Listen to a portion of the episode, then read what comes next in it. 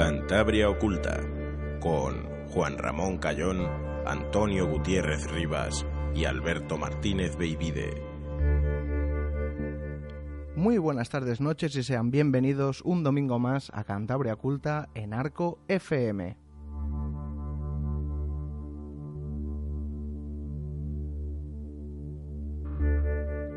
Un domingo más en el 103.2 de la frecuencia modulada y hoy ya estamos en nuestro programa 51. Y recién llegado de las islas, Antonio Gutiérrez Rivas, muy buenas tardes, noches. Hola Juanra, hola baby, buenas tardes. Y a Alberto Martínez Beivide, que se nos escapa el fin de que viene. Muy buenas tardes, noches. Muy buenas tardes, noches. Eh, Toño, se te echó en falta el otro día, ¿eh? Os eché falta yo también a vosotros, la verdad es que sí. Además, una fecha un poco señalada, ¿no? O sea, se hubiera sido el 49, bueno, pero justo, Vale, justo pero- en el 50. Pero estuvo, él estuvo. Sí, sí, no, o sea, al final el programa lo hizo la mitad él. Claro. O sea, realmente de las entrevistas que eran casi 20 minutos del programa, las hizo él. Ahí estaba el amigo Toño.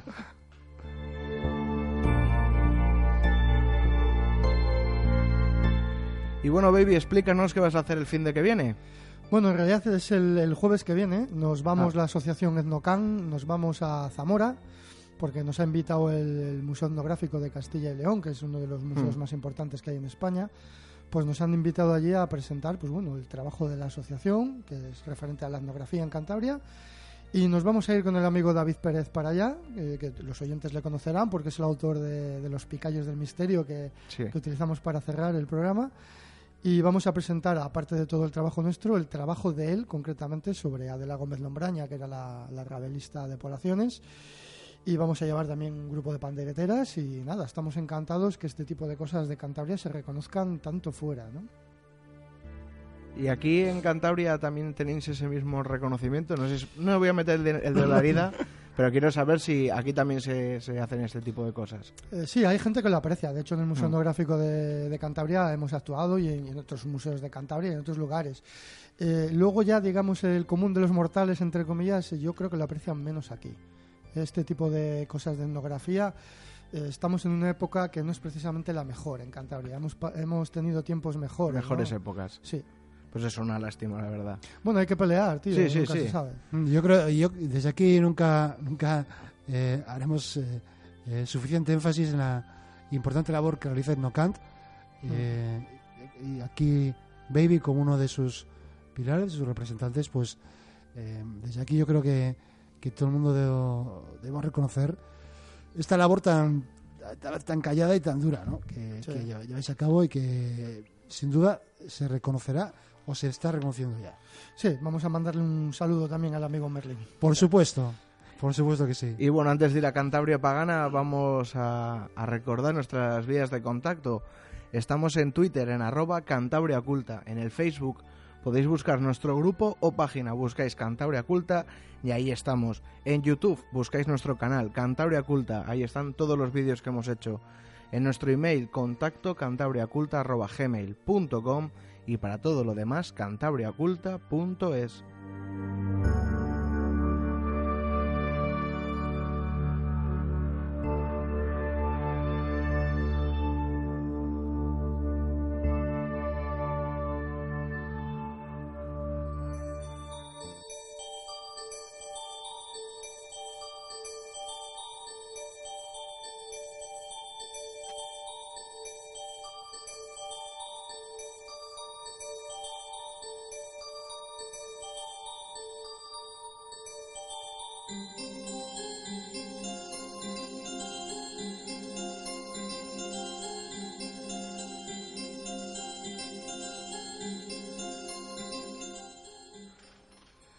Bueno, chicos, nos estamos acercando ya al final de temporada, ¿verdad? Ha sido largo. Pero muy divertida, como, como siempre. A mí no se me ha hecho larga, ¿eh? No, no, no, ha sido largo de, de todo lo que Sí, hemos sí, hecho, sí, sí, pero la verdad que da penuca, ¿no? Porque A mí quizás se me hizo más largo eh, la temporada anterior, y eso que hacíamos un programa cada 15 días. Sí. Yo creo porque rompías más el ritmo. Sí, porque aquí no hemos dejado nunca de estar eh, pendiente de Claro. todos los asuntos, Claro. de estar metidos en los asuntos. De la otra manera, como dices tú, había un espacio-tiempo Sí. En que nos Desconectabas, se volvías a sí, conectar. lo mismo. No, y que sepan los oyentes también que no solo estamos aquí haciendo el programa, sino que una vez eh, que cerra- cerramos el programa, entre semana, otros días o fines de semana, estamos pateando, estamos haciendo Mm. entrevistas, estamos investigando, nos acercamos a lugares, conocemos personas y lleva bastante tiempo hacerlo. Claro, Sí. porque sí, los temas no salen solos. No, no nos salen solos. A veces nos llegan de. Hombre, si haces corta pega de Wikipedia, sí, salen Eso solitos, es a lo pero- que iba yo. Quizás la grandeza de, quizás la, te- la grandeza de esta temporada haya sido que, no sé, ahora no voy a poner un porcentaje, Mm. pero más de un 80% es inédito. Claro. O sea, Y- aunque sean temas ya publicados, eh, Sí. el material que hemos traído no lo tenía nadie. Sí, aunque sean pues eso, Sí. casos conocidos, nu- nuevos testimonios Claro. o esos mismos testigos antiguos de cualquier caso Recoger vueltos a entrevistar, que eso es muy interesante también. ¿eh? Y, y seguimos hoy, creo, con testimonios. Pues vamos a traer varios, eh, porque la verdad es que tenemos muchísimas horas de grabación por distintos pueblos de Cantabria, recogiendo pues distintos temas, ¿no? De- de- de- de- del amplio abanico que da la etnografía al amplio abanico que puede dar los temas del, del misterio, vamos a llamarlo Ajá. así, porque es la palabra estándar, yo la odio, pero bueno, estos temas del misterio, entre unas cosas y otras tenemos temita. Entonces, Sería bonito ponerle Sí. nosotros un nombre, ¿eh? Habría que pensarlo para la temporada que Yo viene. creo que sí. Mira, lo iba a proponer yo cuando hagamos una reunión de estas para decidir cosas. Buena idea. Apuntado queda. Pues bueno, hoy vamos a hacer un, vamos a poner una serie de testimonios mm, de distintas personas de distintas edades y de distintos temas, ¿no? Entonces, eh, puede resultar un poco anárquico de cara al oyente, pero en el fondo están todos conectados, ¿no? Conectados por los picos de Europa. La zona de los picos de Europa, tanto Cantabria, Asturias y León, tiene una magia especial. Nosotros nos hemos centrado un poco en el macizo oriental, pero, pero tiene magia todo, todo picos de Europa. Y vamos a rescatar, eh, vamos a empezar con el primer testimonio, que es de una, de una mujer eh, muy joven, cuando la, la grabé era menor de edad, hoy, hoy ya es mayor. Y Por como- eso hemos guardado la grabación. eh, tengo que decir que yo ya la conocía hace años, eh, o sea que me sé de la de la seriedad que tiene Mm. la chavaluca hasta la hora de contar las cosas. Y hace referencia a las famosas luces populares de las que hemos hablado muchas veces, aunque ella, mm, en parte del testimonio, eh, cuenta que el tamaño de la luz era considerable. Sí, quizás esta temporada nos hemos centrado mucho en esas luces populares Sí. en, en los picos de Europa, pero es que hay que decir a los oyentes que es impresionante ¿Mm? la cantidad de testimonios que hay. Es que Muchos.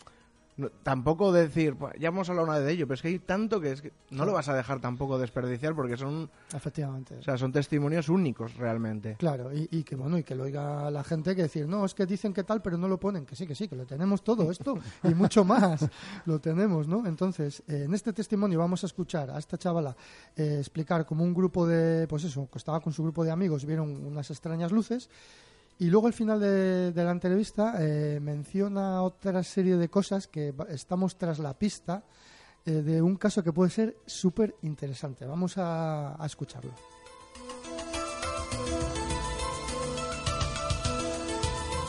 Bueno, pues fue como hace 4 o 5 años, pero tenía 12 o 13, es que ahora no puedo aproximar los haces porque no me acuerdo. 2011 por sí, ahí. por ahí. Y estaba con mis amigos, sentaba ahí un muro, que ahora, bueno, no podemos sentarnos porque hay una verja, y eh, un grupo, bueno, pues los del pueblo, los chavales. Y estábamos, era de noche, y mi frente estaba eh, la otra parte del pueblo y las montañas. Entonces de repente vimos una luz. Dice, "Ué, qué rápido se mueve eso, ¿no? Nada, será una moto. ¿Cómo va a ser una moto? Eso se mueve muy rápido porque sea una moto. No, es un coche. ¿Pero cómo va a ser un coche? Que se mueve muy rápido, te digo. Algo, ¿Pues qué va a ser? Joder, pues no lo sé. Nos quedamos así un rato reflexionando. Y de esto que vimos que dio un salto enorme. En plan, que se apagó, volvió a prenderse. Quedamos así asustados y dice un amigo, esto da un poco de miedo. Y corriendo todos para casa porque claro, no sabíamos qué era. Y luego fuimos a preguntarlo a, la abuela de un amigo y dijo que son cosas que se ven mucho en Sotres que, y también en Tresviso, que las llaman bolas de luz. Y cuando le explicamos dijo que son concentración de energía que queda de la luz del sol. Pero luego también dice que algunas viejas del pueblo y tal dice que son los espíritus de los muertos. Y le dijo un amigo que él cuando era más chico que fue corriendo a la habitación porque cuando él estaba durmiendo, o sea, estaba en la cama no durmiendo, había visto una luz que se posaba justo encima de su cama. Y la abuela le dijo que sería el espíritu de su abuelo, que había muerto ya hace varios años, que seguía ahí con él. Pero bueno, cuéntanos un poco qué tamaño podía tener esa, esa luz y de qué color era. Pues color era como entre blanco y amarillento y el tamaño era bastante grande, no sé decirte. Como otra luna, es que una aproximación, una luna llena, pero igual un poquitín más chica, ¿no? ¿Pero a qué distancia estaba de donde estabais vosotros? Pues como mucho cuatro kilómetros, no mucho más. Pero bueno, se veía bien O sea, porque que era era- justo enfrente. No estamos hablando de las típicas luces chiquitinas, sino que era una cosa, una Era luz algo grande. sí, grande. Al principio dijimos, no, un foco, pero no, pues no puede ser, porque era también bastante más grande que, Sí. que yo. Pero cuéntame con un poquitín más de detalle los movimientos que hizo, por dónde salió y cómo la partisteis de vista. Pues se apareció de repente, como, no sé, de repente. Y en vez de ir en línea recta o algo, subía a la montaña, volvía a bajar, volvía a subir, volvía a bajar. A rato se apagaba y volvía a aparecer pues 5 o 6 metros más arriba o así, a saltos, básicamente. Vale, mm, aparte de esto que has contado de la luz de la habitación, ¿conoces más cosas de...? Porque por estas zonas creo que hay más casos, ¿no? Sí, el padre de una amiga el otro día nos contaba que él estaba bajando de Ándara, me parece que dijo, y pues yendo a la carretera por la Caballar. Y de esto que se quedó un poco extrañado porque vio una luz y dijo, es la luna, pero quedó así pensando dijo, no puede ser la luna porque en esta época del año no sale por ahí. Y se fijó otro poco más y vio justo la luna. Entonces avanzó con el coche y la luz se apagó. Se paró a ver qué era y se volvió a encender. Y pasó otro vecino del pueblo que venía de Tresviso, dijo al paisano, bueno, ¿qué pasa? ¿Pinchaste o algo? No, no, estaba aquí mirando una cosa y justo cuando había pasado el chico este apagó la, la luz otra vez. Y cuando marchó se volvió a encender. Quedaron así un poco, pues no sé qué habrá sido. Luego, aparte de esa, también nos contó que hace unos años unos turistas que bajaron, eso sí que bajaban de Andara, se les posó una luz en el coche y el coche dejó de funcionar. Entonces se quedaron ahí asustados y como que el tiempo como que no medían. Ellos pensaban que habían estado dos minutos y había resultado que estaban sin el coche, o sea, con el coche apagado, sin marcha, que no les funcionaba dos horas hasta que la luz desapareció. Vale, esto me lo han contado a mí de otra manera y con una pareja de la Guardia Civil, con lo cual o es el mismo caso contado de distinta manera o ocurre con, con cierta frecuencia.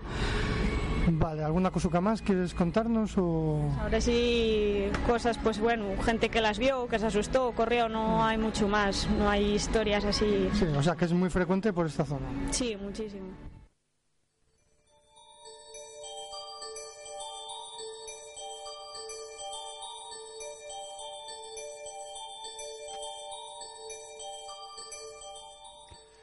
Bueno, la verdad he de confesar que yo es la primera vez que oigo esta grabación. Y yo. las que tú también, Juan, Sí. verdad. Es de las que tiene nuestro amigo Vivi guardadas en su caja fuerte de grabaciones fantásticas, porque es fantástica la grabación. Esta chavaluca como cómo se expresa, lo bien que lo cuenta y Sí. la, la sinceridad con que lo cuenta. Y claro, luego lo que cuenta. Tenem- Ya- tenemos en 4 minutos 20 que yo haya anotado Varios casos hay. 1, 2, 3, 4, 5 casos. claro, En el 4 primero- minutos y medio de grabación. Sí. Ya siempre con, con que fuera el primero esta luz popular que llaman, Sí, la claro, mítica. pero tampoco es la típica luz popular, ¿No? Parece ser más grande. muy grande para algo que esté a Sí. 4 kilómetros, parezca del tamaño de la luna, Sí, tendría que ser enorme, enorme. enorme. Vuelve a salir a colación la Caballar, que es una zona que hay cerca de Tresviso, entre Tresviso y Sotres, que parece ser que ahí ocurren muchas cosas. Eh, pero muchísimas, muchísimas cosas de todo tipo. Y luego que... La luz que se cuela en la habitación, ese, Claro. ese es un fenómeno quizá de los más clásicos que existan, ¿no? Sí, eh, además eso está muy recogido en la tradición oral, ¿no? Lo de Mm. las luces que se entran en las casas y ella misma da la explicación porque lo ha ido cientos de veces en- entre la gente mayor de Sotres, que hay que decir que ella desciende de Sotres. Estamos hablando Sí. de ese pueblo ahora, en Asturias.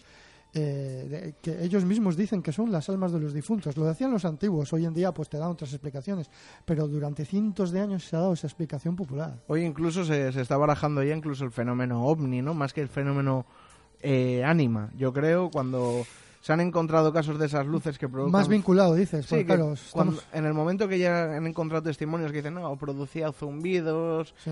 e interfería con la radio, interfería con la tele... Sí, pero Ahí no- entra en el fenómeno ovni. No Yo está creo que- claro, no está claro. Es que es- es- estamos hablando, en el caso de las luces populares, Mm. ¿eh? de luces muy pequeñas. Claro, claro, o sea... Del tamaño de un balón o quizá de algo más, pero no mucho más. Entonces todo esto se entremezcla y no tenemos muy claro dónde empieza una cosa y dónde Claro, acaba ese otra. creo es el sí. problema. Yo creo que se entremezcla claramente eso, la, la cuestión sobrenatural, si podemos llamarlo así, ¿no? Sí. Algo sobrenatural con algo extraño, pero que no necesari- necesariamente tiene que tener una explicación Lógica. sobrenatural, me refiero, que no sea Sí. de- del ámbito que tenga que ver con los espíritus. Hmm, Es algo que se entremezcla como suele pasar con este fenómeno, ¿no? sí. que muchas veces no sabes dónde empieza, es difícil clasificar por unos límites. ¿Dónde empieza el límite ovni o empieza el límite eh, Anima, Anima o, o paranormal. paranormal? Sí, o explicación natural que Claro, desconocemos. que Es Está que- todo muy estremecido. Es que yo, por ejemplo, esas luces, so- solamente me cabe en la cabeza un, una luciérnaga. O sea, es que realmente, pero no, o sea, porque son... cualquier persona que ha visto una luciérnaga Nada, la, la identificas en un momento. O sea, sí, quien no de niño yo cazaba luciérnagas en mortera. O sea que sí. es algo, pero claro, de un tamaño de un balón. Incluso el otro caso, dos lunas en el cielo. Dos lunas, o sea, una se enciende, se apaga, localiza la luna y localiza la luz. Claro. Eh, Efectivamente, hay quienes puede decir que el- se había equivocado con la luna, Sí. con otro astro, sino que había localizado perfectamente la luna y luego la otra luz. Y como tú has comentado, esa- ese caso de, Del de- coche. Del coche, del coche, Sí. de la luz que se posa en el coche. A mí me han contado distintas versiones. Mm. No, eh, sí. entonces, Es más, la de la pareja de la Guardia Civil la hemos puesto en ese programa.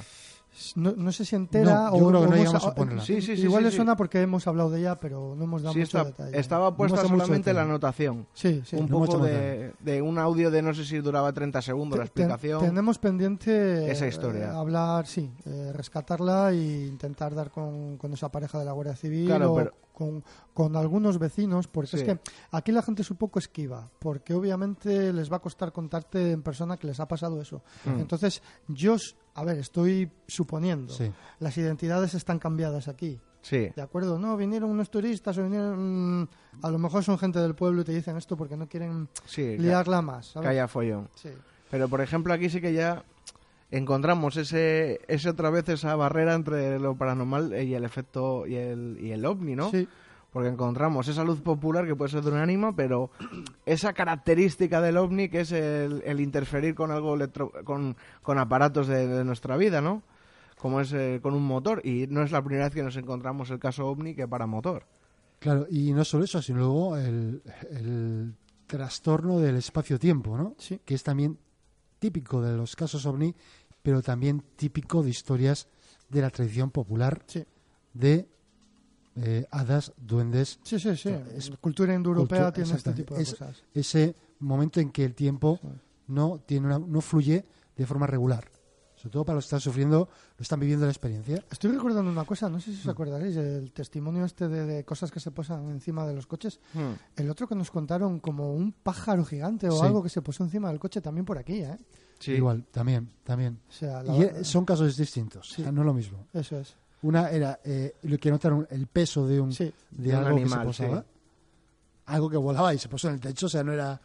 Pero obviamente no estamos hablando de una de un águila o de un buitre porque No. están hablando de otra cosa. Otra cosa, otra cosa distinta, algo que para ellos no era normal. Que además ya sabemos que los buitres de noche no vuelan. Sí, sí. Así. Los buitres de noche no vuelan. Nos reímos, oyentes, porque nos ha costado mucho llegar a, a esta conclusión. O sea, Sí, ya eh, contaremos, luego al final del programa igual damos algún avance de- o lo que sea, pero que Y- conste que nos ha costado llegar a esta deducción. Sí, aunque pare- sí, ahí Aunque demostramos parezca- nuestra ignorancia. somos nuestra- un Aunque- poco cortos. aunque demostramos nuestra, igno- nuestra ignorancia sobre el mundo Aunque parezca un poco animal, triste, nos ha costado. Ahí se demuestra efectivamente nuestra ignorancia sobre el mundo animal. O sea, ha sido sí. una hipótesis que teníamos y cuando de repente nos dice uno, no, si los buitres no vuelan por la ¿Dónde noche. vais, muchachos? ¿Dónde, ¿Dónde vais? vais? Los buitres no vuelan por la noche. Tiene lógica. Bueno, eso demuestra que estamos aprendiendo. ¿eh? Sí, Somos sí, gente sí, eso sí. De eso se trata, aprender. Disfruta y aprende con Cantabria Oculta. Pues bueno, que, s- que sepáis tanto vosotros como los oyentes que tenemos pendiente de cara al verano una macroencuesta en Sotres Hmm. ¿eh? con eh, distintos testigos de estos y muchísimos más avistamientos porque hay que decir que nos hemos centrado mucho en Tresviso por cercanía, por ser cántabro y tal, pero Sotres en Asturias, eh, que es el pueblo que está seguido a Tresviso, probablemente sea uno de los pueblos de España con mayores historias, no solo de avistamientos, sino de fenómenos anómalos eh, vinculados a la etnografía, a la cultura oral, o sea, una, bueno, no sé, creo que es Si muy es que, potente. si es que tú lo has dicho, estamos arañando solamente la Sí, superficie sí. de, de la zona de picos. Sí, sí, sí, sí. Y nos queda ahí un campo de, para explorar enorme. Enorme, Eh, enorme. Y, y Quizás ese aislamiento es lo que ha producido que esas historias se mantengan. Sí, también puede ser, probable. sí. Y el propio entorno, entorno natural, que es un, un entorno muy especial. ¿no? No es muy habitual, es un entorno eh, pues, eh, de- determinado por esas enormes montañas, esos picos, esas, circunstancias naturales. Y no es por poneros los dientes largos, Ujú. pero me sé de muchas historias de Sóteres que son una pasada. El problema es que la gente no te lo cuenta para que luego tú lo emitas en la radio ni nada. Pero bueno, vamos a intentar a ver si recabam- recabamos un poquito de testimonios para que luego los oyentes disfruten de, de este tema. Los oyentes y nosotros, que Claro, claro, por supuesto. somos los primeros que disfrutamos. Y como decimos, aquí en Picos sigue habiendo historias. Sí, bueno, estábamos hablando de las luces populares y bueno, la gente que conoce un poco el fenómeno se sabe que tienen tener, suelen tener unos colores, pues eso, blancos, do- eh, naranjas, eh, como mucho rojizo, o sea, colores claros. Hmm. Pero el siguiente testimonio eh, no sabemos muy bien lo que es, si es una luz popular negra, de color negro oscuro, o qué es esto. Vamos a escucharlo y a ver qué opináis.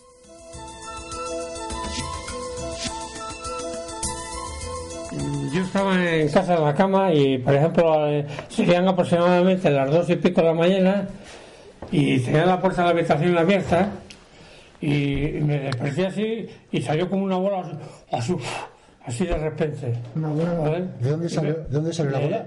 No, la, yo estaba en la cama tumbado, sí. de encima de mí y salió por la puerta y salió a la otra habitación que estaba las puertas enfrente.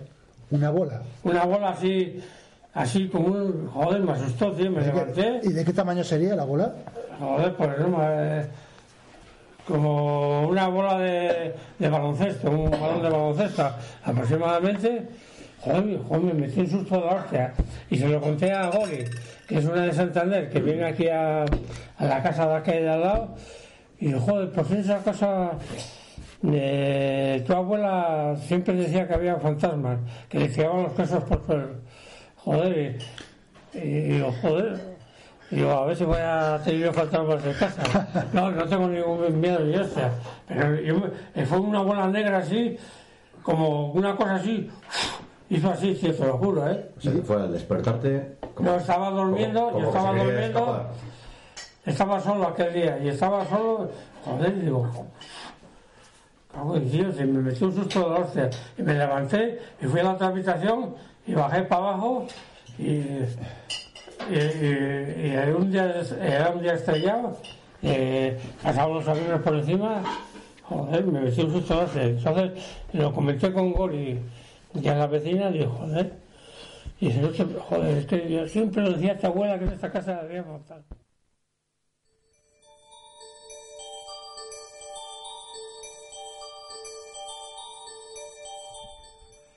Ah, antes de entrar a valorar esto, hay que decir que, bueno, lo, lo decimos siempre, pero bueno, por si alguien se incorpora al programa de nuevas, que no solemos decir los nombres de los testimonios un poquitín, pues para respetar su intimidad, a no ser que ellos digan que quieren salir con su nombre y apellidos. No lo decimos ¿eh? Eh, y lo ponemos con mucho respeto. Eh, muy agradecidos a absolutamente toda la gente que nos cuenta cosas.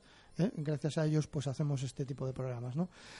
Eh, muchas de las grabaciones están grabadas muy espontáneamente, puede haber ruido, sobre todo en el, en el que el testimonio siguiente lo vamos a notar más, puede haber ruidos de ambiente o cosas que se meten en las grabaciones, pero es que esto es así. eh, Claro. eh, Los testimonios los cogemos cuando surgen y, de- y en el momento donde estamos, no lo planeamos, ¿no? Es que es más, perdería incluso yo creo esa esencia hacerlo entrevista normal. Y bueno, ¿qué os parece esto? A mí me llama la atención la última frase, aunque no se ha entendido muy bien. Yo creo que tu abuela siempre decía que esta casa había fantasmas. Sí, eso lo dice mucho este Sí. paisano, ¿eh? Yo aquí quiero un poco hacer de abogado del diablo, pero me parece que podría ser lo que llaman parálisis del sueño. Me parece que puede ser un incluso que no llegase a despertarse, estuviera esa combinación entre el sueño y la realidad y lo que viera era parte de ese sueño mientras estaba de- despertándose. Es una posibilidad, Toño, ¿tú qué opinas? tío? Sí, es una posibilidad porque el hecho de que fuera, que lo viera justo cuando Mm. que se despertó, eh, pues sí, pero de todas maneras es muy extraño porque eh, no dice que, que se sintiera paralizado, que No, parálisis no, No, pero no. puede ser eso, esa cosa onírica Sí, que hay entre sí. el sueño y... sí, que esa Claro. sensación. Desde luego es muy extraño ahí. Creo que hay unos casos eh, en, la, en la casuística ovni clásica Mm. de ovnis negros. Alguno hay de luces negras que Pero es un sí pe- contrasentido. pequeñitos, como un No, balón. no, en- esto es sí, otra más cosa, típico, ¿eh? es otra cosa, sí. Más típico ovni, ovni en el cielo. Sí. Luz negra, luz negra es un contrasentido. El negro es lo contrario de la luz. Hmm. Es la negación de la luz, en Hombre, realidad. habría sido una pregunta, no sé si la tenéis por ahí anotada, interesante la hora a la que lo vio. Bueno, se lo podemos preguntar. Porque, Eh, claro, si tú, por ejemplo, me dices que son 8 de la mañana cuando se despierta. no, pues- no, esto debía No, ser eh, 11 de la noche o algo así. Ah, Porque me refiero, con la luz del sol y tal, sí que identificas la luz negra perfectamente, una bola negra. Ah. ¿Sabes? Eso es a lo que voy.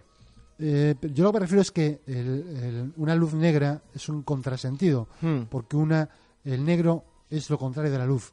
Es la ausencia de luz. En Sí. realidad, no un será- objeto negro que un objeto con negro. forma redonda el Pero dijo una luz porque tendría ese carácter difuso o difuminado, sí, sí, quizás sí. que simular una luz. Qui- Quizás sería más una nube negra. algo parecido. Eh, claro, uno cualquiera enseguida tiende a identificar con, con algo maligno, ¿no? Porque la oscuridad, la ausencia de luz es, es pro lo propio Bueno, del inme- mal, ¿no? inmediatamente lo he identificado con fantasmas, ¿no? Que él no, Sí, él no, bueno. tien- no entiende esas presencias como cosas buenas, sino parece que por el contexto decía, Sí. "Ah, hay fantasmas, siempre Él, decía mi eh, abuela. A él siempre le han contado ese tipo de historias. De hecho, ¿verdad? Cuando estuvimos allí, no sé si Toño lo recordará o tú. Es que no sé sí, quién sí, está- estaba- estaba yo, estaba yo.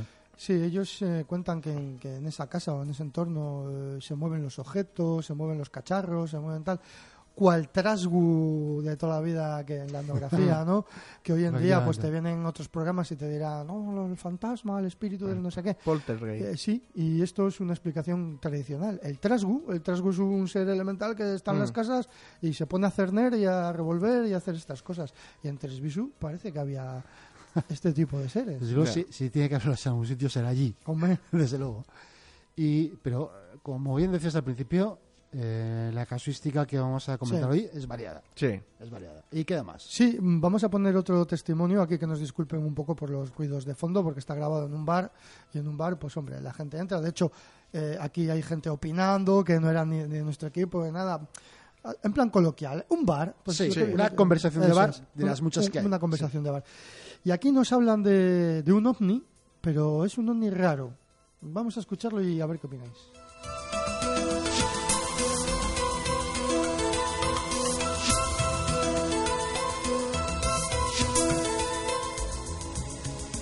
Era una noche de, luna que solíamos salir por ahí a esquiar eh, de crío. No recuerdo bien los años que tenía, igual como 12 o, o 14. Y bajábamos de arriba de la mesa. Y al llegar aquí a, aquí a una zona que hay unos hoyos, pues la noche hacía luna, pero cuando nos acercamos salió del, del hoyo una, una luz a una velocidad increíble. Era un, una- como un aparato del tamaño como de un bidón de esos de del aceite, de esos de 200 litros. Y en forma de como cristal de, ¿cómo te diría yo? Como un reloj de esos de arena. Por el medio era más delgado que por los bordes. Y la velocidad que subió fue increíble. Una velocidad y daba, iba, dejaba una cola de colores y desapareció ahí arriba. Qué Bueno, en- en- vamos, en segundos. Estaba como en un hoyo de la nieve. Sí, en la nieve era. La nieve estaba helada, durísima. ¿Y tú lo viste de cerca? ¿Qué distancia? Como estaríamos como a 50 metros o así. Éramos varios. Ya no me acuerdo quién iba conmigo. Iba Santos, uno que murió ya. Y bajábamos, los más pequeños bajábamos agarrados en los esquíes de atrás de los otros, de los más grandes. Y no, ya, fue aquello nada más, no desapareció en el horizonte. Pero O sea, vamos, como en dos y- segundos, y salió sí. disparado para Disparado, arriba. sí. ¿Pero qué, qué color tenía cuando estaba en el, en el hoyo? como de como de esta cafetera Sí. un color ¿Plateado? ¿Qué es sí plateado? sí ¿Y, y se veía que era como un objeto sólido? Sí, sí, sí. ¿Redondo como era? redondo era de la forma de la forma pues como así de alto sí eh, forma de de cilindro Sí, sí, pero sí, como esto le pones otro vaso por aquí más estrecho por el medio que Y dices que eso de repente pum, se desapareció arriba sí y daba luces dando luces de color de colores a la, vez- a la vez que subía Casi como una si fuese cola un cohete de esos así que... Mm. Qué curioso, ¿no? Y entonces se fue para arriba y desapareció. Mm. sin más nosotros seguimos corriendo para casa Y nunca se volvió a ver algo parecido ni nada. ¿Y os creyeron al siguiente día? no, ¿Qué no si nadie ¿Qué yo creo que ni se comentó bueno lo comentábamos entre nosotros de repente y es que son en segundos desaparece ¿Y- ¿Hizo ruido algún ruido? no no nada Ah, ruido nada salió Porque hacía alguna cosa así explicable que pudiese ser, alguien que estuviese haciendo alguna cosa. no me Ah, cómo era. Los pelos de punta a todos. no era en el cel de El del sol del medio. ¿no? el cel del medio era así ¿Qué año salió pero a una velocidad ¿En qué año sería más o menos?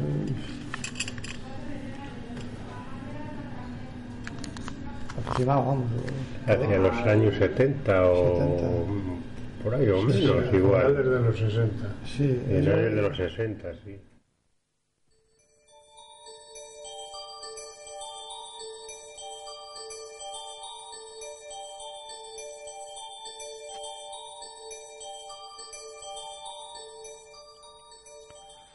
un extraño objeto que sale de un, de un agujero en la nieve, que tiene forma casi de reloj de arena, que echa una estela de colorines.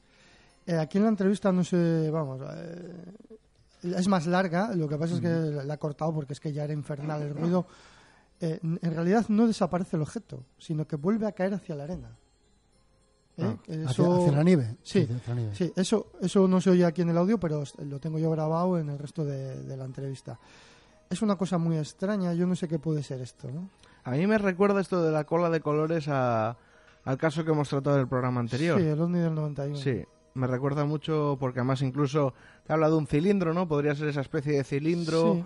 con esas luces de colores, podríamos estar hablando de un objeto parecido. Salvo con la excepción de que este sale del suelo, ¿sabes? Sale bueno, del suelo. bueno, o sea, la excepción, la gran excepción. Excepción. Es que, que- De un que- hoyo, como dice el de un hoyo, Sí. la nieve. yo no sé, es que lo he traído porque es que es una cosa como muy insólita, muy peculiar y... Y además, de- dos testigos, ¿no? Por lo que cuentan en el No, era, eran más. Eran más de eran varios, No, eran no varios, se ¿no? acuerda ya porque él era un niño cuando ocurrió. No se acuerda, solo se acuerda de uno que ya falleció y de los otros no se acuerda exactamente de quiénes eran. Pero no sé, este testimonio lo ha contado él, lo ha contado también un familiar de él. Quiero decir que es una cosa que lo han contado entre ellos. eh, En casa, sí. sí, Sí, yo recuerdo, recuerdo que nos costó bastante eh, sacar este testimonio, que nos Sí. lo contaran. Mm. Eh, cuando preguntábamos si habían tenido algún tipo de experiencia un poco extraña, decían que nada, que no había pasado nunca Sí. nada, que nunca ha pasado nada. Hasta que dijeron, bueno, un día me pasó esto. Sí. Como, como diciendo, bueno, bueno, no es gran cosa. No es gran cosa, es algo que, que vamos, yo Único. nunca, único, yo nunca he ido- Yo nunca he escuchado. Fíjate, me recuerda, yo no sé por qué, esa leyenda celta de, de la olla de, de monedas al final del arco iris. Sí. Claro, por ese, ese- esa especie de estela de colores que va dejando este objeto con forma cilíndrica, que vete más tú, estrecho por el centro, métese por el centro. de- metálico, como un barril de esos de cerveza. Sí, sí, nada más lo ha descrito perfectamente, Claro. ¿eh? Un barril. O sea, con lo cual el, el objeto muy grande tampoco era. Bueno, no, pero no, un objeto claro. de un barril que te salga del suelo te das cuenta, ¿eh? Sí, Con sí, luces claro. de colores al fondo. Sí, Pero es a lo que voy. Yo no he encontrado ningún fenómeno y he buscado de os- OSNIs, o sea, objetos Mm. submarinos y encuentras objetos que salen del agua, objetos que tal, pero de la Tierra realmente, si salen testigos de despegó de la Tierra, pero de que salgan de la Tierra, o sea, de lo que es en un agujero, un agujero en la nieve. en la nieve, yo no he encontrado ningún testimonio más, ni, ni en ningún libro, ningún caso. Pues es que esto lo teníamos guardado en la recámara y al final nos hemos animado a sacarlo para ver si hay algún oyente que, que, que sepa que, no, no ya el fenómeno extraño, sino objeto humano que pueda hacer eso. pueda, que, que con- Una tuneladora, pero... ¿Qué, qué objetivo tiene hacer esto en picos de Europa, eh, en época de, de nieves? Eh, ¿De qué sirve esto? O sea, el objeto desapareció, pero luego al final volvió a caer para abajo. No sé, yo creo que, que es de esto, como el, fe- el fenómeno de los objetos extraños voladores o Hmm. más o menos voladores es tan heterogéneo, uno ya no sabe qué pensar. Es que aquí me da la sensación ya que no que podría ser incluso por presión, ¿no? Algún intercambio de presiones que haga que salga algo volando. O sea, a lo que voy, porque no da la sensación de que eso pueda tenga un sistema de combustión, ¿no? Si no, no hubiera caído. Igual- O le tenía o- pequeñito. O un sistema... o era, o era su, su intención, despegar y aterrizar otra vez. No tiene ningún- Es, que, no sabemos, o sea, es que como en esto, como en todos, muchos casos se nos escapa la, in- la intención o lo- El objetivo. el objetivo, la esencia misma de lo que era. Sí. Entonces, a partir de que no sabemos la esencia misma de lo que era, es difícil especular con más cosas. Sí. El caso es que, bueno, eh, el objeto cayó, pero no cayó ahí mismo. O sea, que se Claro. desplazó gran distancia y ellos le vieron cómo caía hacia abajo, pero no saben ni dónde. Sí, sí, sí, sí. Eh, no sé. Yo creo que lo que mejor podemos hacer es esperar si algún oyente nos puede dar alguna ¿Qué pista. Si aire? conoce de algún caso en algún sitio en el mundo similar, pues que, que nos dé, Eso es. Por lo menos para poder comparar, ¿no? Y nuestro amigo Julio Arcas igual también nos podría dar una Pues opinión sí. de esto, no sé. Sí. se lo consultaremos, por cierto. Sí. Y, y bueno, eh, Pasamos al siguiente. que tenemos más. Bueno, pues eh, dentro del entorno de picos de Europa, eh, una de las cosas que te cuentan es eh, las apariciones de seres extraños. Eh, yo este testimonio que viene ahora, que se lo contó al, a nuestro informante, se lo contó un señor mayor ya, que creo que falleció, eh, que vio un, un ser extraño por las peñas, que podría ser un animal. o- si era un animal, está claro que él no lo conocía, no había visto nada así en su vida. Hay gente que está acostumbrada a los animales. Y el testigo que nos lo cuenta, vamos, el testimonio que recabamos da su propia opinión de lo que es, ¿eh? la persona que tal. Hmm. Bueno, vamos a escucharlo y a ver qué opina la gente.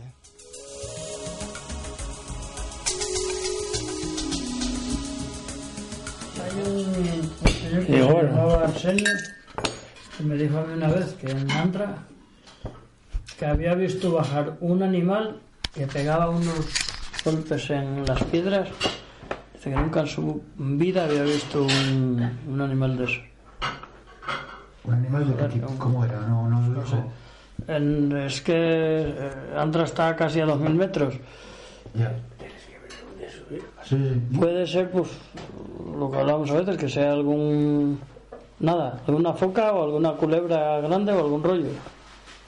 Claro, es, un- es un sen- una persona que está acostumbrada a ver animales. Sí, sí, pero dijo que nunca en su Y él vida, vio un animal que no reconocía. que nunca en su vida había visto nada parecido.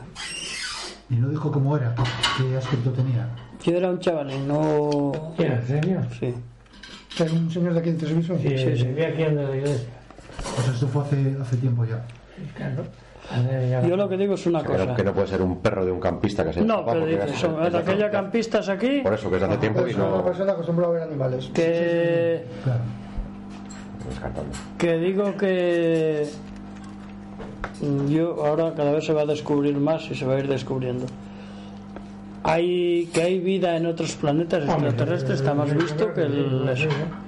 Y en España en, el, en, bueno, en, en la Tierra se ha los americanos y estos y los otros lo han controlado un poquitín pero saben perfectamente que hay ahora se está tiene que haber en algún otro planeta es que ya está más hecho, ¿no? ¿Y tú crees que eso que vio podía ser algo de eso o sería simplemente un animal pues yo creo que sí yo creo que sí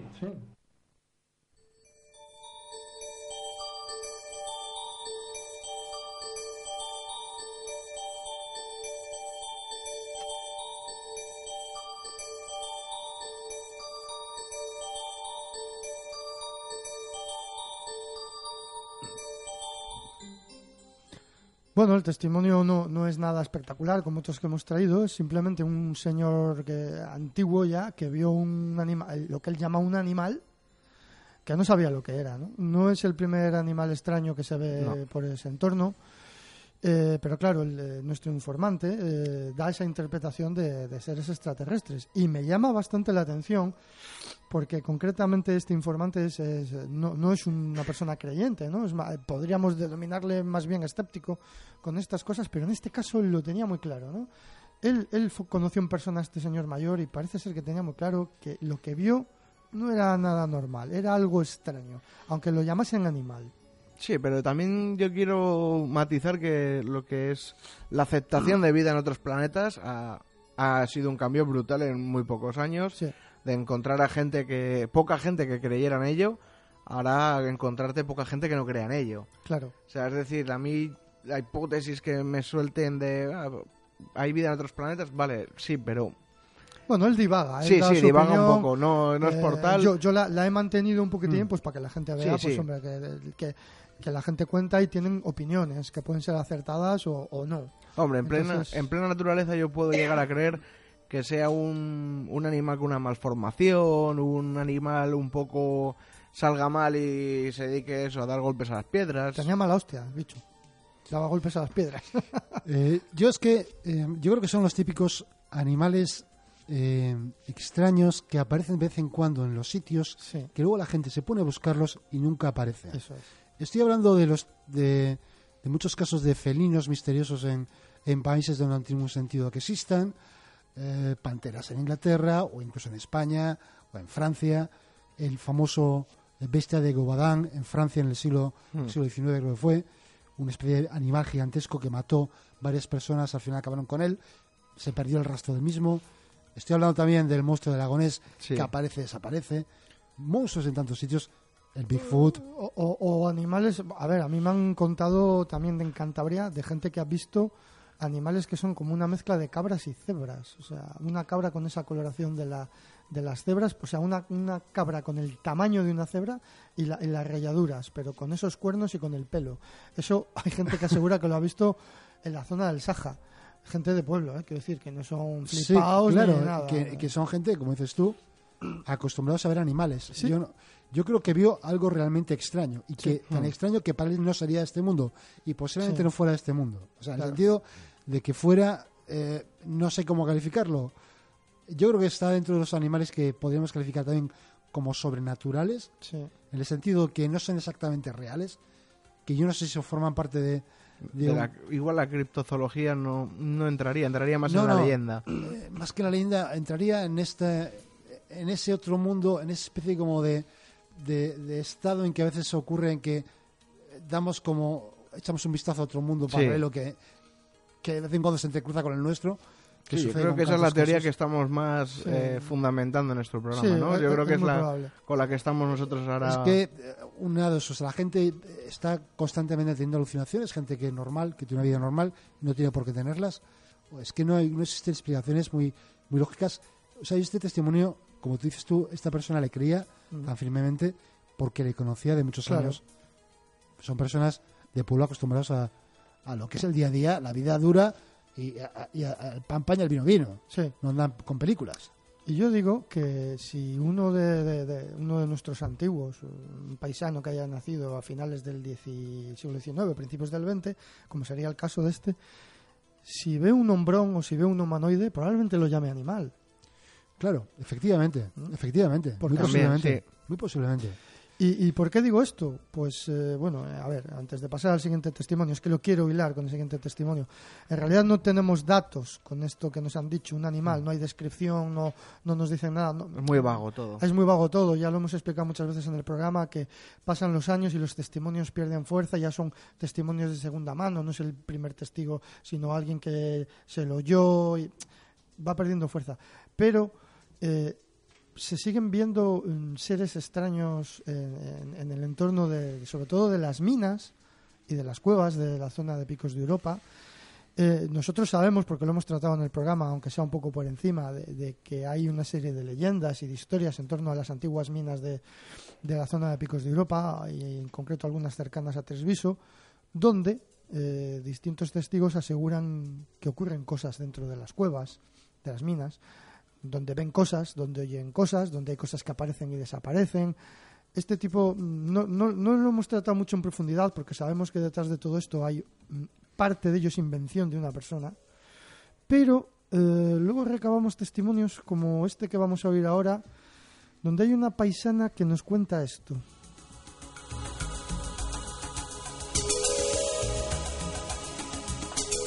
Yo lo que oí decir el fantasma que salía de la mina, de la canal de las vacas. Pues cuéntanoslo, venga. Esa, mira, había un- dos periodistas que estaban en el albergue y mm, entonces dice que tuvo uno que tenía muchas ganas de beber y en la mina esa sale agua. Dice que fue y que vio la silueta de una persona y que empezó a gritar, más o- una cosa rara, y dice que se le quitó la sed radical.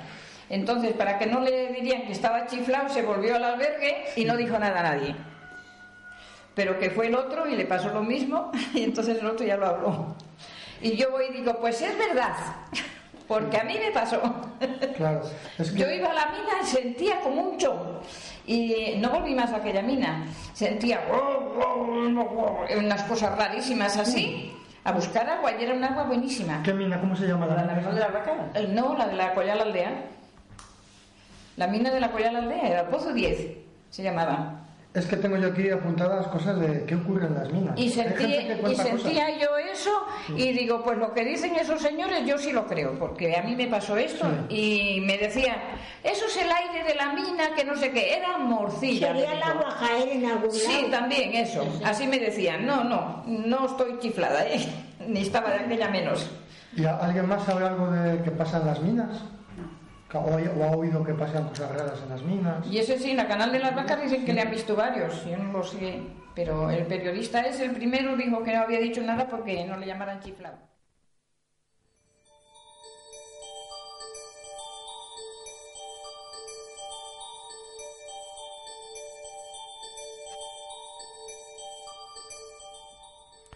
Algo ve la gente allí. Eh, una sombra, figura humana, es un humanoide, eh, me lo estoy imaginando. ¿Qué es esto? Porque obviamente eh, sabemos que hay un- una persona que me- se medio inventó muchas cosas, pero es que luego mm, hay varios testimonios, no solo este, tenemos más, de los vecinos de Tresviso que te cuentan muchas historias de las minas. Eh, no puede ser todo invención. Estamos ante una leyenda que eh, pudo ser inspirada por los propios testimonios. Es decir, que generase esa historia a través de todo lo que le habían contado de esa mina. Y luego, al llegar, no encontrar nada, decidió crear esa mitología, que decidió crear esa fenomenología y escribirla, sin más, y crear ese, ese Sí. mito alrededor de la mina. Igual lo explicamos un poco, ¿no, Toño? ¿A Sí. qué nos estamos refiriendo? Lo Sí, de la- estamos refiriendo a, a- a que cuando entrevistamos un, a un testigo de un avistamiento ovni en, ahí en, cerca de las minas de Andra y le preguntamos también sobre un testimonio sobre la presencia de un fantasma allí y nos dijo que todo, no, que eso, que eso era, que eso era mentira, que eso era todo eh, había sido escrito por un, por un chico, un excursionista madrileño que había estado allí, había escrito una historia inventada totalmente por él. Pero como tú dices bien, eh, como ha dicho bien Juanra, claro, es muy posible que, que la historia que, que escribió este chico fuera inspirada por cosas que había oído. Y no es la primera vez que nos, nos ocurre de eh, historias aparentemente ficticias que luego encontramos una base real. O que, mejor dicho, que esa historia ficticia está basada en algo real. Y eh, ya hablaremos alguna vez de, de uno de los casos de humanoides, que tenemos un testimonio muy bueno, que lo dejamos para la próxima temporada, creo. Y yo creo que en este caso es algo así. Eh, Desde luego, si esa señora cuando ha hablado, pues lo ha dicho claramente. Eh, ni está loca ni nada. Ni, Sí. ni son eh, la- las... Eh, eh, ¿cómo decía? El ruido de, de las corrientes de aire, ni, ni nada parecido. Ya Es no- curioso porque ella dice que la sonaba como, como, un, como un chon, un poco cabreado y tal. Yo ahora recuerdo otros testimonios de gente que, que entra en las minas, que es muy frecuente, toda la gente de aquella zona suele entrar a unas cosas o a otras, muchas de ellas están utilizadas para, para el tema de los quesos y tal. Incluso hay gente que utiliza estas cuevas para retirarse un poco, encontrarse a sí mismo, estar tranquilos. Para, para ellos es algo importante todo esto, ¿no? Sí. Eh, y bueno, pues eh, hay testimonios curiosos como lo de que eh, ver salir, salir a un personaje de, de- de otra época directamente, con unas vestimentas antiguas, eh, testimonios de, de oír sonidos, gritos, testimonios, mira, uno con bastante frecuencia es de, una botella de agua. Una botella de agua que cuando entran a la cueva y están por allí está llena y cuando salen está casi vacía eh, o cambiada de sitio y tal y allí no hay nadie más. ¿Cómo se cambia la botella sola? ¿Qué ocurre? Sí. Detallucos de estos te cuentan muchos, ¿no? Eh, hay bastantes. Yo creo que este tema le tendremos que tratar con un poco más de profundidad, pero ¿qué os parece si nos metemos en el Pozo 10 y en algún otro? ¿eh? Mm. Y investigamos un poco allí y recabamos más información un poquitín en torno a esto. Hombre, los, por- yo aquí haciendo un poco también de abogado del diablo, los sucesos que ahora mismo han sido captados por Mm. cámara, ahora que está muy de moda eso de la exploración urbana, la exploración de cuevas, yo los vídeos que más he llegado a creerme, que no creerme del todo, pero creo que pueden ser ciertos, son en minas. O sea, hay un vídeo que más Toño tú y yo lo analizamos en un fake o no fake, de movimientos de cadenas, de ruidos, de, de todo, y otro que el perro del protagonista muere dentro de, de la Sí. propia mina, atacado por algo que él no consigue reconocer porque sale corriendo.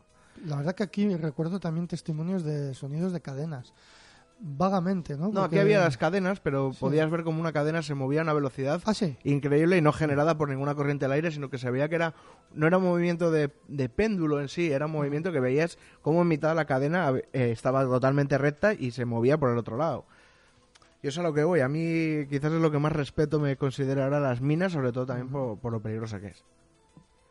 Sí, sí. Bueno, y supongo que será un. Ese pozo 10 será una zona que se pueda entrar con.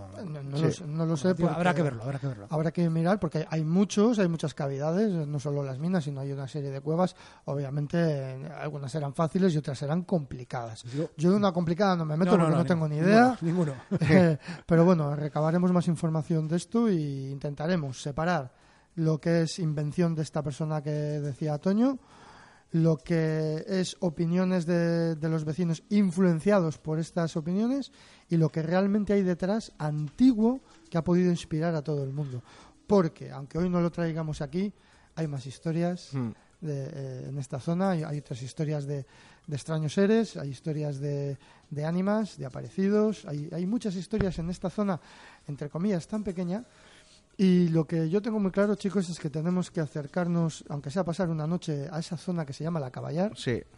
porque es que no hay nadie que no le haya pasado algo allí, madre mía. Iremos nosotros y como siempre, con la suerte que tendremos, No veremos no nada. veremos nada. Bueno. Y lo que decías de la mina, aunque no se pueda entrar, he visto fotografías y sería muy bonito documentar, aunque sea, hacer unas tomas, grabar un poco y, sentarnos ahí un rato. Hombre, esto lo tenemos que hacer, obviamente, con la gente del pueblo. Sí, sí, Y hay que contar con ellos porque gracias a ellos pues eh, recabamos estos testimonios. Cada vez que vamos nos tratan muy Mm, bien, tenemos ya sí. muy buenos amigos en esas zonas y por supuesto hay que tenerles en cuenta, ¿no? Y, y ellos mismos nos pueden situar allí decir, aquí ocurrió tal, mira, justo aquí pasó esto.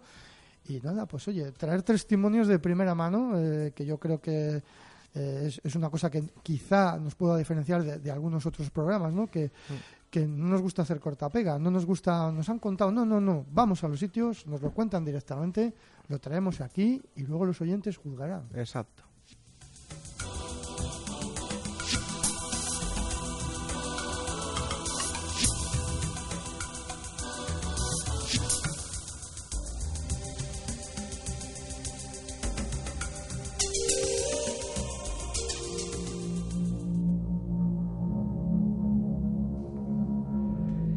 Bueno, hemos puesto esta música un poco tenebrosa, pero totalmente para hacer la contraposición.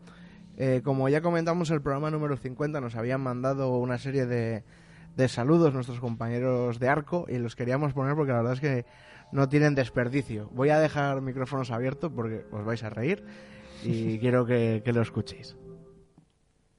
Cumpleaños feliz. Ah, no, que son 50 programas. Hola. Soy la chica de la curva. Me han dicho los de a mediodía alegría que os felicite. Pues felicidades. Cuidado, cuidado. Ay, me maté yo. Ah, no, que eso no lo tengo que decir. Felicidades. Venid. Venid, os estoy esperando. Estoy sola. Estoy sola. Venid conmigo. Cuidado. Ay, me maté yo. Pues estos serán nuestros compañeros Mediodía Del chuchi, Alegría. del chuchi. Bueno, pues, pues, pues darles las gracias por, por haber dedicado este tiempo a vacilarnos, lo han hecho muy bien. A mí esta chica de venir a mí me recuerda a estas películas de terror de los años Sí, 70 sí, donde sí. había muchas tetas y culos.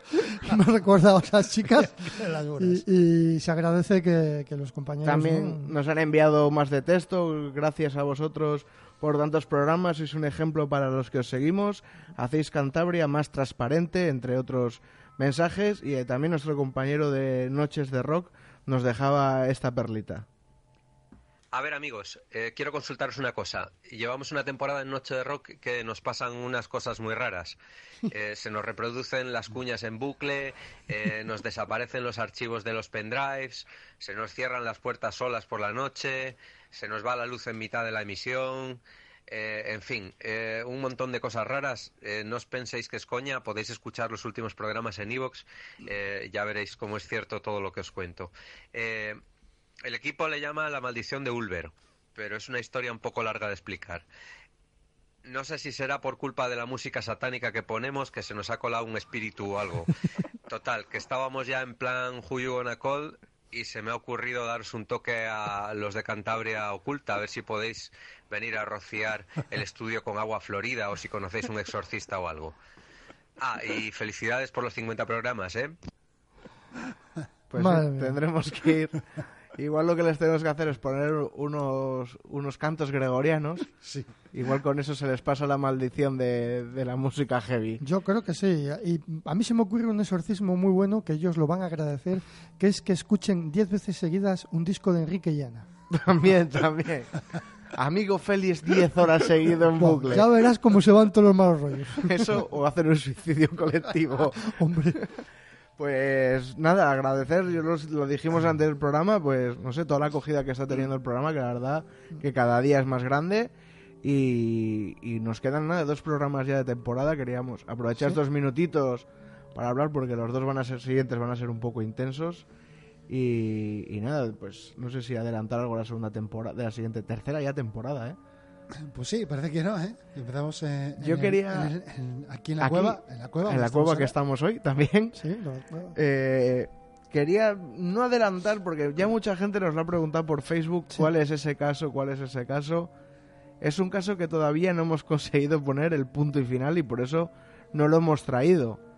Es un caso que creemos muy potente que si nos precipitamos podríamos tener, como quien dice, el oro y lo hemos tirado por, por el retrete y las cosas hay que hacerlas con calma. O sea, no queremos nosotros sacar cosas a medio hacer.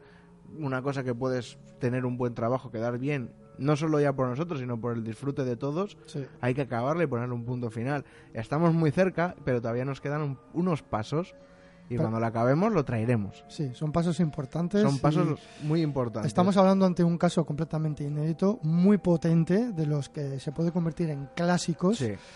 Pero claro, eh, como bien dice Juan hay que hacerlo piano piano y con cuidado no meter la pata. Y aparte que nos vamos a atrever a dar un pasito en, el- en la investigación que nunca habíamos hecho. Vamos a dejarlo ahí Eso es.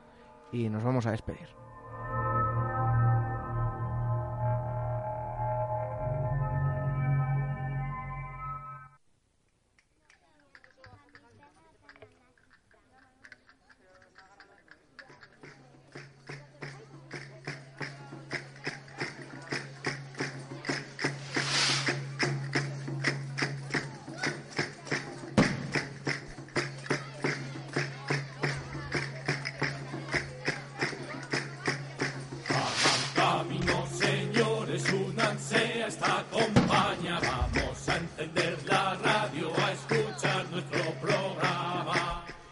Hasta aquí el Cantabria Culta de hoy. ¿Le podríamos llamar el popurrí del misterio? El popurrí de Picos de Europa. Hoy podría ser el, Sí. el popurrí de Picos de Europa. Hemos tratado un poquito de todo. A mí me ha gustado porque variado ha sido muy variado. O sea, eso no se puede negar el programa de hoy. Y bueno, voy a recordar las vías de contacto antes de despedirnos. Estamos en Twitter, en arroba Cantabria Culta, en el Facebook, buscáis nuestro grupo o página Cantabria Culta, en nuestro email contacto cantabriaculta arroba gmail.com, en nuestro canal de YouTube, busquéis Cantabria Culta, en Instagram, que cada día nos estáis siguiendo más y os lo agradecemos mucho. Cantabria Culta todo junto. Aparte, anunciamos ahí todo lo que digo. La parte, la cara B de Cantabria Cultas está allí.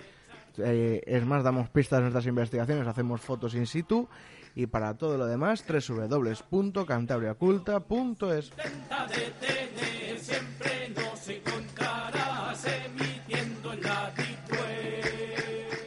Y bueno, baby, hoy te quedas sin decir la frase. Ya, el otro día usurpé el lugar de Toño. Para la temporada que viene hay que hacer un giro antes de la frase para que lo digas tú. Algo, Algo que hacer, hay que añadirle algo. Bueno, puedes decir, como siempre decimos, Sí, o aquello de ta, ta, ta, coño. que queda muy castizo. pues bueno, baby, espero que tengas mucha suerte en esa presentación y que os vaya genial y os os conozca más gente. Muy bien.